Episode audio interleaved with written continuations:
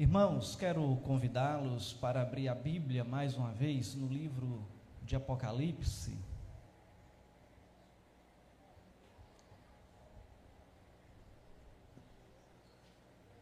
Capítulo 2.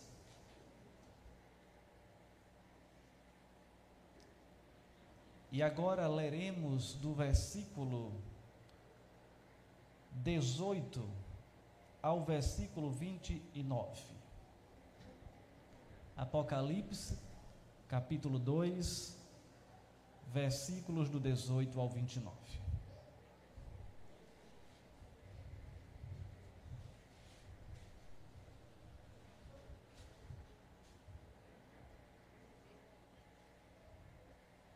Diz assim o texto: Ao anjo da igreja em Tiatira, escreve: estas coisas diz o Filho de Deus, que tem os olhos como chama de fogo e os pés semelhantes ao bronze polido. Conheço as tuas obras, o teu amor, a tua fé, o teu serviço, a tua perseverança e as últimas obras, as tuas últimas obras, mais numerosas do que as primeiras. Tenho, porém, contra ti o tolerares que essa mulher, Jezabel, que a si mesma se declara profetiza, não somente ensine, mas ainda seduza os meus servos a praticarem a prostituição e a comerem coisas sacrificadas aos ídolos. Dei-lhe tempo para que se arrependesse. Ela, todavia, não quer arrepender-se da sua prostituição. Eis que a prostro de cama, bem como em grande tribulação os que com ela adulteram. Caso não se arrependam das obras que ela incita, matarei os seus filhos, e todas as igrejas conhecerão que eu sou aquele que sonda mentes e corações, e vos darei a cada um segundo as vossas obras. Digo, todavia, a vós outros, os demais de Tiatira, a tantos quantos não têm essa doutrina, e que não conheceram, como eles dizem, as coisas profundas de Satanás. Outra carga não jogarei sobre vós. Tão somente conservai o que tendes até que eu venha. Ao vencedor, que guardar até ao fim as minhas obras, eu lhe darei autoridade sobre as nações, e com cetro de ferro as regerá e as reduzirá a pedaços, como se fossem objetos de barro. Assim como também eu recebi de meu Pai, dar-lhe ainda a estrela da manhã. Quem tem ouvidos, ouça o que o Espírito diz às igrejas. Vamos orar? Pai eterno, louvado seja o teu nome nesta noite. Queremos te exaltar e te engrandecer pela tua palavra que foi lida nesta noite. Ó Senhor, nos conduz, nos exorta, nos leva de volta aos teus caminhos, se porventura estivermos andando por caminhos tortuosos, mas que o teu Espírito fale aos nossos corações e aplique esta palavra. No nome de Jesus, assim oramos. Amém. Irmãos, Dentre as cartas que temos apresentado aqui aos irmãos a cada 15 dias, começamos pela carta à igreja de Éfeso, depois de Esmirna, há 15 dias a de Pérgamo e hoje a de Tiatira, ou seja, tratando das sete cartas do Apocalipse que Jesus escreve por meio de João. E esta é a mais extensa, ela é, todavia, dirigida aos olhos humanos, talvez é a cidade menos importante, do, não tinha tanto apogeu como as outras cartas, no dizer do pastor John Stott. Tiatira, ela não era um centro político, nem um centro religioso. A sua importância, por outro lado, diferente das outras, derivava da sua importância é, comercial, da sua relacionada à sua posição geográfica, pois ela ficava no caminho por onde viajava o correio imperial da época. Numa época em que não existia o transporte aéreo e o marítimo não tinha tanta disponibilidade, este era o caminho por onde se transportava toda a troca comercial entre a Europa e a Ásia. Seria praticamente se você quisesse ir de Recife para Petrolina, em regra, a via principal é a 232, você passa por Caruaru. E se você quiser ir de Palmares a Campina Grande, para poder diminuir um pouco o caminho, você também vai passar por Caruaru. Então seria uma região central, como Caruaru é aqui no nosso estado. E assim era ali Tiatira.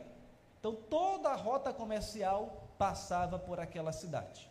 De maneira que naquela cidade estavam ali baseadas, sediadas várias associações comerciais.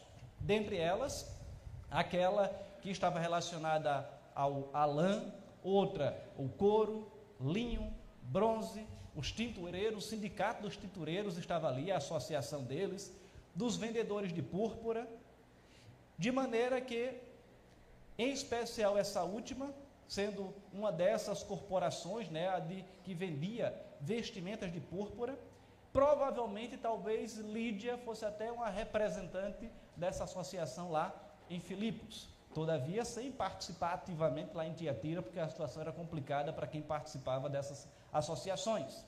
Pois, estas associações tinham o objetivo tanto de multa proteção e benefícios sociais aos que delas faziam parte, também tinham o seu aspecto recreativo, mas também seria, pois seria quase impossível ser comerciante em Tiatira sem participar dessas associações. Não participar era uma espécie de declaração de falência comercial. Era perder as esperanças de ter sucesso na sua atividade profissional.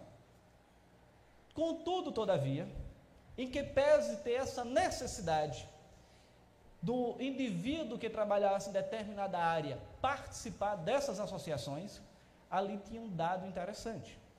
Cada associação tinha a sua divindade particular. Então, o aspecto religioso também estava aqui envolvido nessas associações. Cada uma tinha o seu Deus particular. E nessas reuniões, eram oferecer, oferecidos banquetes com comidas sacrificadas aos ídolos, que acabavam em festas cheias de libertinagem, todo aspecto de prática carnal que você possa imaginar. De forma que quem fazia parte dessas associações, consequentemente, fazia parte também dessas festas. E assim, um determinado pastor lá do passado diz que o problema de Tiatira estava, da igreja de Tiatira, estava na igreja. Ou seja, o problema dentro da própria igreja. Mas como assim? Porque em Tiatira não havia perseguição externa, mas o perigo estava dentro da igreja. O que os cristãos deveriam fazer nessas circunstâncias? Em que existiam pessoas que estavam ali participando dessas sociedades comerciais, participando dessas festas e também participando da igreja. Então, esse era o grande problema de Tiatira. E nessa situação, qual era a posição do cristão? Se sai da sua associação, perde a sua posição, reputação e o lucro financeiro. Se permanecesse nessas festas pagãs, estava negando a Jesus. De maneira que, olhando para essa encruzilhada, podemos dizer assim, Jezabel, uma pessoa que era membro daquela igreja, fingiu saber a solução. Disse ela: para vencer Satanás eu preciso conhecer as profundezas de Satanás, as coisas profundas de Satanás. E o ensino de Jezabel enfatizava que não se pode vencer o pecado sem conhecer profundamente o pecado pela experiência. Ou seja, eu quero vencer o pecado, mas eu vou me atolar no pecado para eu poder conhecê-lo. E conhecendo, eu vou vencê-lo. Será que faz sentido? E é dentro dessa cultura que está a igreja de Tiatira. É uma igreja forte, crescente, aos olhos de qualquer observador. Parece ter, ser até uma igreja vibrante, amorosa, cheia de muitas pessoas. Todavia, ela tinha esse problema. E nós queremos convidá-los a observar e olhar para essa igreja, olhar como Jesus vê e observa essa igreja. Em primeiro lugar, aquela igreja, ela era uma igreja dinâmica. Então Jesus olha para aquela igreja e enxerga nela uma igreja dinâmica. Jesus se apresenta, conforme o versículo 18 e 23, como aquele que conhece profundamente aquela igreja. Ele não apenas está no meio dos candeeiros, conforme registrado no 1,16, ele também anda no meio desses candeeiros, conforme capítulo 2, versículo 1 ele conhece as obras da igreja, conforme capítulo 2, versículo 19, se referindo às igrejas como um todo, as tribulações da igreja, bem como o lugar onde a igreja está. Seus olhos são como chama de fogo, que no versículo 18, ele vê tudo, conhece tudo e sonda a todos. Nada escapa ao seu conhecimento. Ele conhece as obras e também as intenções pelas quais as obras estão sendo feitas. E Cristo apresenta-se assim, porque muitas práticas pecaminosas estavam sendo toleradas secretamente dentro da igreja. Mas é necessário entender que ninguém pode esconder-se do olhar onisciente do Senhor Jesus, porque Ele está em todos os lugares e conhece todas as coisas. Do olhar onisciente e onipresente. Pedro não pôde apagar sua memória. Quando Jesus estava ali sendo preso, ele olha para Jesus. E depois tem todo um enredo né, para aquele episódio de Pedro. Ele ali sabia das intenções do coração de Pedro, esquadrinhava o coração e os pensamentos, como faz também com o meu e o seu hoje. E ele vai julgar o segredo dos nossos corações, dos corações dos homens, no dia do grande juízo. Então é necessário entender que Jesus se, se, apresenta como aquele que conhece profundamente aquela igreja. Mas não apenas isso. Jesus se apresenta como aquele que distingue dentro da igreja as pessoas fiéis dos infiéis. Versículo 24, veja o que é que diz. Digo, todavia, a vós outros, os demais de Tiatira, a tantos quantos não têm essa doutrina, e que não conheceram, como eles dizem, as coisas profundas de Satanás, ou seja, os fiéis. Numa comunidade, numa mesma comunidade que era de Tiatira, haviam três grupos: os que eram fiéis, os que estavam tolerando o pecado e os que estavam vivendo no pecado. E a igreja, ela poderia estar aparentemente bem, mas ela estava em perigo e estava indo mal por causa da tolerância e por causa daqueles que estavam pecando. Mas Jesus é aquele que olha e sabe distinguir cada grupo com perfeição. Sabendo que na mesma igreja há o quê? O joio e o trigo. Mas Jesus também se apresenta como aquele que reconhece e elogia as marcas positivas da igreja. A igreja conforme versículo 19, se você acompanhar comigo, ele diz: Conheço as tuas obras, o teu amor, a tua fé, o teu serviço, a tua perseverança e as tuas últimas obras mais numerosas que as primeiras. A igreja era operosa, havia trabalho, tinha agenda cheia. A igreja era marcada também pelo amor. Ela possuía a maior das virtudes que faltava lá na igreja de Éfeso. A igreja era marcada também por fé. Havia confiança em Deus. Todavia, por parte de outros, havia a tolerância e o pecado. Ou seja, Jesus olha para esse grupo que estava sendo fiel e traz todos esses elogios, porque estavam ali dentro da igreja. Mas Jesus, então, ao ver essa igreja dinâmica, vibrante, ele agora direciona o seu olhar para outro grupo e destaca justamente aqueles que estão tolerando o pecado. A igreja de Tiatira estava crescendo? Estava. E sabe o que, é que acontece quando há um crescimento da igreja? O inimigo da igreja procura corromper o seu interior. Em vez de atacá-la por fora, ela ataca de dentro para fora. Então é necessário, irmãos, entender que muitas vezes a gente pode não perceber, mas a igreja, como era a igreja de Tiatira, ela estava sendo implodida por Satanás, por meio daqueles que estavam tolerando o pecado de Jezabel e praticando com ela também esse pecado. Jesus, ele reprova a igreja por ser tolerante com o falso ensino e com a falsa moralidade. Aquela igreja estava, pelo menos parte da sua membresia, vivendo como que Jesus a acusou os saduceus e fariseus de sepulcro caiado. Ou seja, aos olhos estava sendo uma igreja vibrante, aos olhos dos que estavam fora. Mas aqueles que estavam ali dentro estavam percebendo a situação que aquela igreja estava vivenciando. Tiatira, como eu já disse e repito, tolerava uma falsa profetisa chamada Jezabel.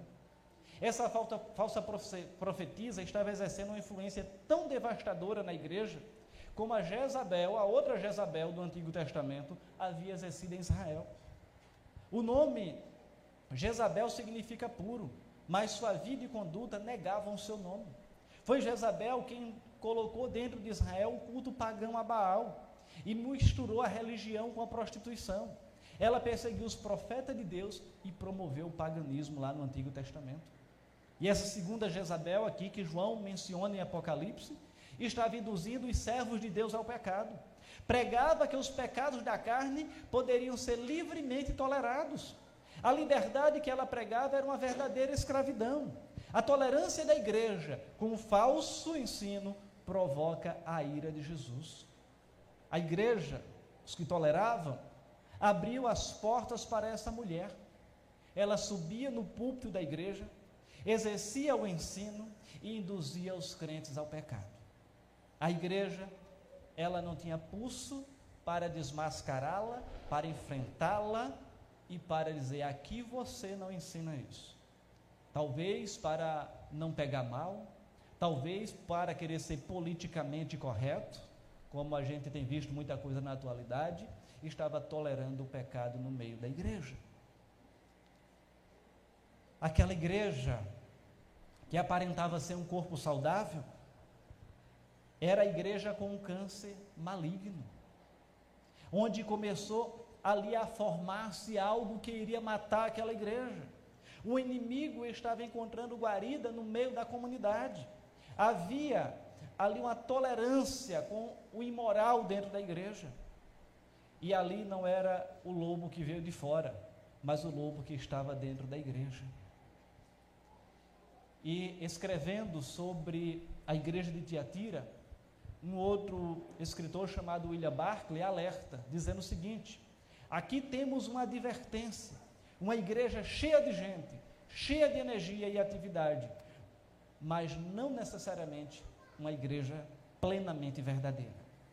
Diz: é muito fácil, segundo ele, encher de gente uma igreja, quando os fiéis vêm para ser entretidos e não para ser instruídos, para ser tranquilizados em vez de desafiados e serem confrontados com a realidade dos seus pecados e com a oferta da salvação. Por ser essa igreja ter esse perfil, ela estava então ali sendo repreendida pelo Senhor. Jesus demonstra então o seu zelo pela igreja e denuncia essa falsa doutrina e essa falsa moralidade. O versículo 20 diz o quê? Tenho, porém, contra ti o tolerares que essa mulher, Jezabel, que a si mesma se declara profetiza, não somente ensine, mas ainda seduza os meus servos a praticarem a prostituição e a comerem coisas sacrificadas a ídolos. Jesus, problema não, pode deixar, viu? Obrigado. Só retirar aqui. Obrigado. Jesus denunciou de forma firme a falsa doutrina ali na igreja. Jezabel estava ensinando a igreja que a maneira de vencer o pecado, conforme já dito, era conhecer as coisas profundas de Satanás. Então ela ensinava o quê? Que os crentes não poderiam cometer o suicídio comercial. Antes deveriam participar dos banquetes das associações, comer a carne sacrificada aos ídolos, bem como participar das festas imorais. E ela então ensinava que os crentes defendiam, deveriam defender os seus interesses materiais, monetários, acima de tudo, mesmo que isso os fizesse negar a sua fé. Ou seja, ela ensinava que deveria amar mais o dinheiro que a Jesus, mais as exigências materiais que as exigências de Deus. Então, esse, esse era o ensinamento de Jezabel. O ensinamento dela era que não há mérito em vencer um pecado sem antes experimentá-lo. O argumento dela é que para vencer Satanás é preciso conhecê-lo e que o pecado jamais será vencido a menos que você tenha conhecido tudo por meio da experiência. Ou seja, de uma maneira prática, ela estava dizendo: se você é tentado a se prostituir, você vai ter que se prostituir para poder vencer o pecado. Se você é tentado a roubar, você vai ter que roubar para poder vencer o pecado. Se você é tentado a assassinar, você vai ter que assassinar para poder vencer o pecado. Olha que coisa sem lógica. Enquanto a Bíblia diz que se distancie do pecado. O salário do pecado é a morte. Que devemos buscar a santificação sem a qual ninguém verá a Deus. Então, o que Jezabel estava ensinando ia totalmente na contramão do que o Senhor Jesus havia ensinado. De forma, irmãos, que Jesus então olha para aquela igreja e vê a igreja que estava tolerando esse pecado. Mas também Jesus, ele olha para aquela igreja e a confronta, dando-lhe uma oportunidade de arrepender-se. Versículo 21. Dê-lhe tempo para que se arrependesse. Ela, todavia, não quer arrepender-se da sua prostituição. Ou seja, era para Jezabel, sim, mas também para os seus seguidores que ali estavam. Então, antes de Jesus tratar com Jezabel, ela estava tratando com a igreja. Ele a confronta com misericórdia. Deus então é paciente, é longânimo, ele não tem prazer na morte do ímpio. Ele não quer que nenhum se perca. Ele chama todos a arrependimento. Ele dá, para que o peca... dá tempo para que o pecador se arrependa. Então, cada dia é um tempo de graça, é uma oportunidade de se voltar para Deus, mesmo conscientes de que serão alcançados aqueles que foram eleitos pelo Senhor. Precisamos entender ainda que antes de Jesus tratar a igreja com juízo, ele a confronta com a disciplina. A disciplina então se torna um ato de amor, Jesus ele traz o sofrimento. Ele transforma o leito de adultério em leito de sofrimento, o leito de prostituição em uma doença terminal, porque ele diz que é isso que faria com Jezabel. Ou seja, ele transformou o prazer do pecado na vara da disciplina. E ele estava usando todos os recursos para levar aquele faltoso ao arrependimento. E a falta de arrependimento implicava em quê? Em aplicação do juízo. Se eles não se arrependessem, viria e o juízo seria aplicado. Jezabel não quis se arrepender. Ela desprezou o tempo da oportunidade. Ela fechou a porta da graça com as suas próprias mãos. Ela zombou então da paciência do Senhor.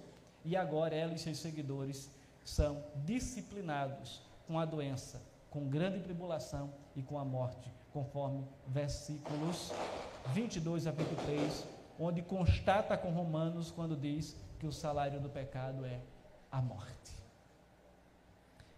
Segundo o reverendo Hernandes Dias Lopes, o pecado é o doce paladar, mas amargo no estômago.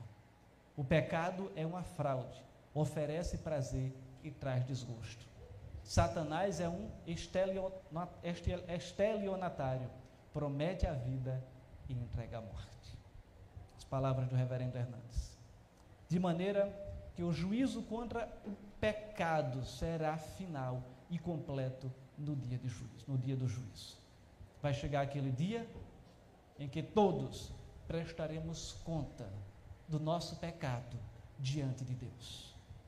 E para aqueles que creem em Cristo Jesus, Jesus é o nosso intercessor, é o nosso advogado e vai dizer: Por este eu morri, o pecado dele está perdoado. Mas por aquele que não crê em Jesus como seu Senhor e Salvador, Jesus não vai poder fazer isso. Ele vai sofrer a punição, o julgamento e condenação pelo seu pecado. Pelo seu pecado. Chegando próximo do final, Jesus ainda olha para aquela igreja e também encoraja aquela comunidade a ser fiel até o fim mesmo diante da apostasia dos outros. Versículos 24 e 25. Digo, todavia, a vós outros, os demais de Tiatira, a tantos quantos não têm essa doutrina e que não conheceram, como eles dizem, as coisas profundas de Satanás. Outra carga não jogarei sobre vocês, tão somente conservai o que tendes até que eu venha. É possível manter-se firme na doutrina, mesmo quando os outros se desviam? Alguns membros da igreja não apenas tinham tolerado o ensino e as práticas imorais de Jezabel, mas também estavam seguindo os ensinos para a sua própria destruição. Porém, havia na igreja o grupo que é o chamado de remanescente fiel. Cristo diz que esses de fato são livres. Ou seja, o jugo de Cristo é suave e leve. Os mandamentos de Deus não são penosos, não são fardos. Ou seja, não é aquilo que era um peso. Na verdade, ser crente é ser libertador, é libertar do pecado. Mas, irmãos, caminhando um pouquinho mais, Jesus então olha para aquela igreja e encoraja aqueles irmãos, dizendo: existem fiéis no meio da igreja? Existe, mas vocês não vão se acomunar com eles. Vocês vão procurar ser fiel a Jesus, mesmo em meio às adversidades.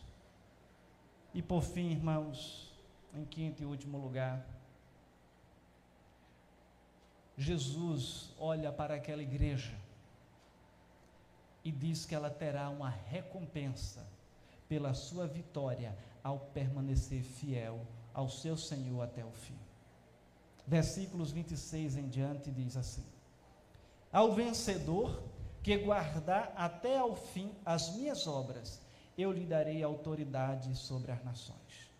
E com cetro de ferro as regerá e as reduzirá a pedaços, como se fossem objetos de barro Assim também eu recebi de meu Pai, dar-lhe ainda a estrela da manhã. Quem tem ouvidos, ouça o que o Espírito diz às igrejas. Irmãos, o vencedor é o que guarda até o fim as obras de Jesus. Perseverança é a marca do crente. Aqueles que se desviam e perecem no pecado são como Judas, filhos da perdição nunca nasceram de novo.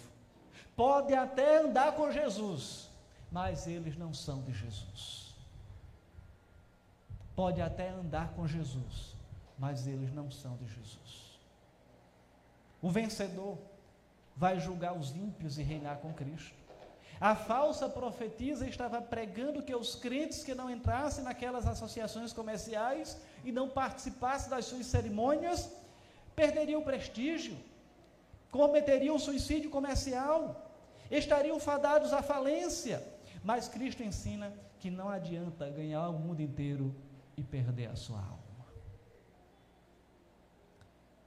Mas aos crentes em Cristo Jesus se assentarão como vencedores junto com aquele que é o grande vencedor. Julgarão os próprios ímpios, estarão ali desfrutando da vida eterna.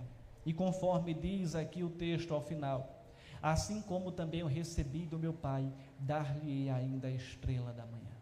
Jesus, ele é denominado de estrela da manhã. Ou seja, Jesus estará com eles mesmo, convivendo para a, na glória eterna, para o bem, desfrutando do bem daqueles que foi reservado para aqueles que amam ao Senhor.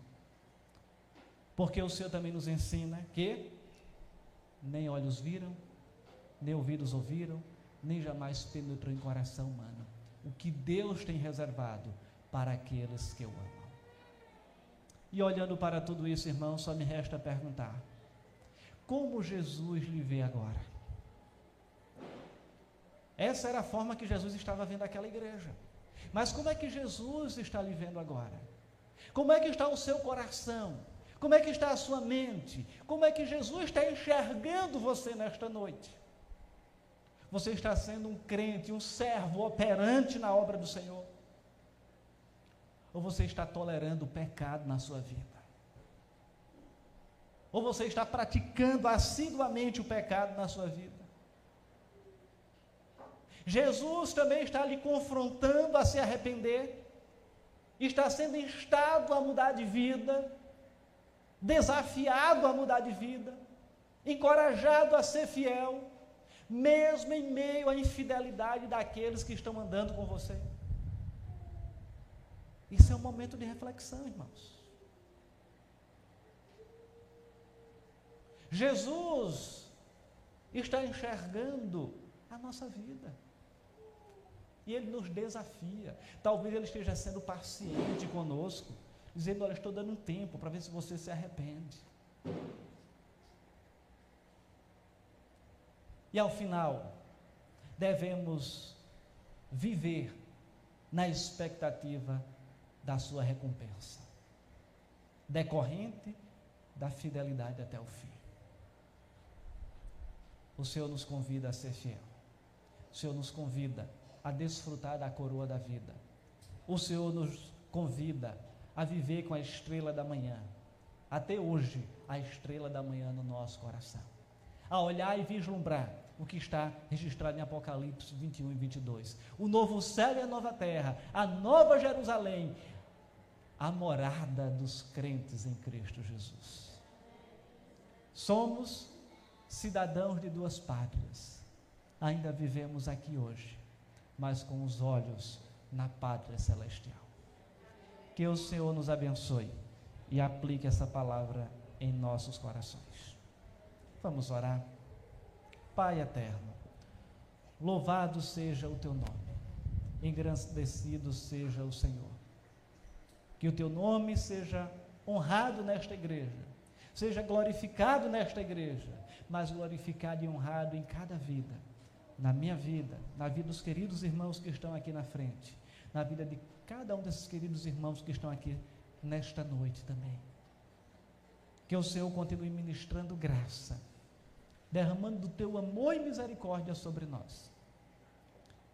E possamos ser fiéis. Não tolerarmos o pecado na vida daqueles que estão à nossa volta e nem na nossa própria vida. Mas buscarmos a santificação e a fidelidade ao Senhor, mesmo que tenhamos um preço a pagar. Nos dá graça, o ânimo e o encorajamento para cumprirmos com isso em nossa vida e em nossa igreja. Em o nome de Jesus. Amém.